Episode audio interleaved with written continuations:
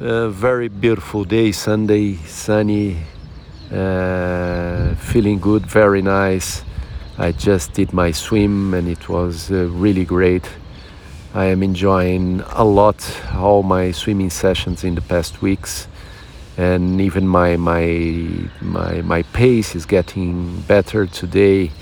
In the 1500 meter, I did uh, 29 minutes and 30 seconds, which for my standards, it's uh, I think it's it's a long time that I didn't do this time, uh, and I am enjoying a lot, enjoying the feeling of the water, and really appreciating everything when I swim, including the music.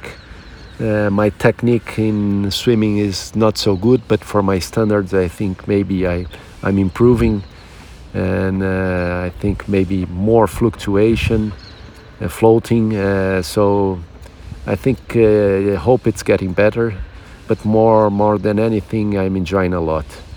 And now I will do my uh, tennis game, uh, the doubles, uh, which I'm enjoying a lot as well in the past weeks. So, really nice feeling to get back to tennis, and yeah, really great good feeling. My body is okay. The physio session yesterday was was good, getting better and better.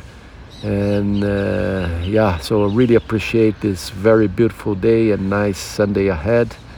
Let's go for the tennis and enjoy the rest of the day, the, the rest of the weekend, and be super recharged for the week ahead. That's great.